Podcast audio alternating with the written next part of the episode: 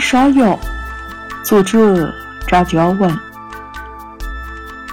教授要干新房，少年来江边背烧。这些日子，每天一趟又一趟。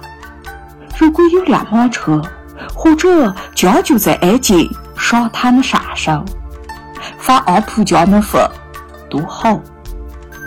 沙袋腰围背兜。落红肩膀，每次少年总是想尽量多赚一些。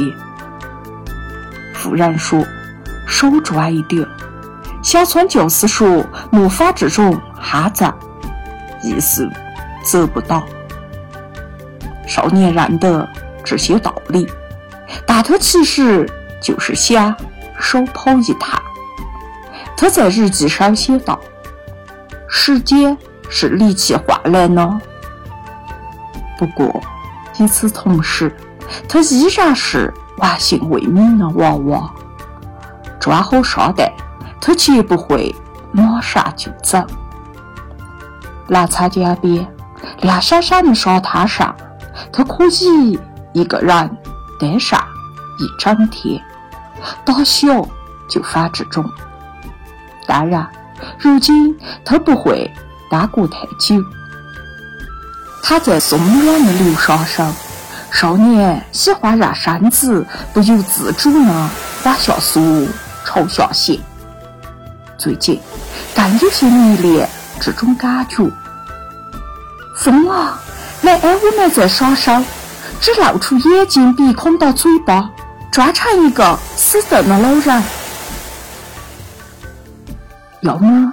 还是反以前那份，他会在沙壁上修起弯弯的公路，通到自己想象上的城市。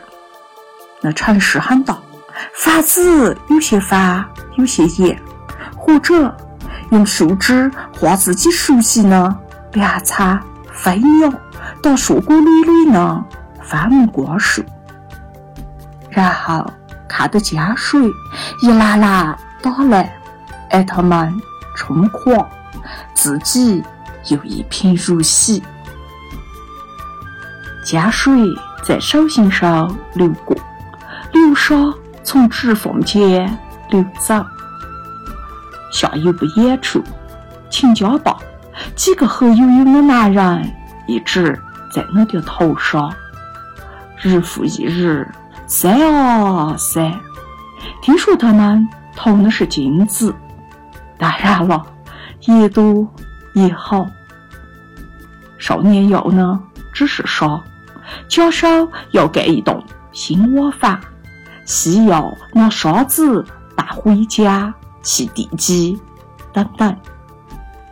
那北斗每次只能运走很少一些，而且一路上沙子还不断的漏，从看得见。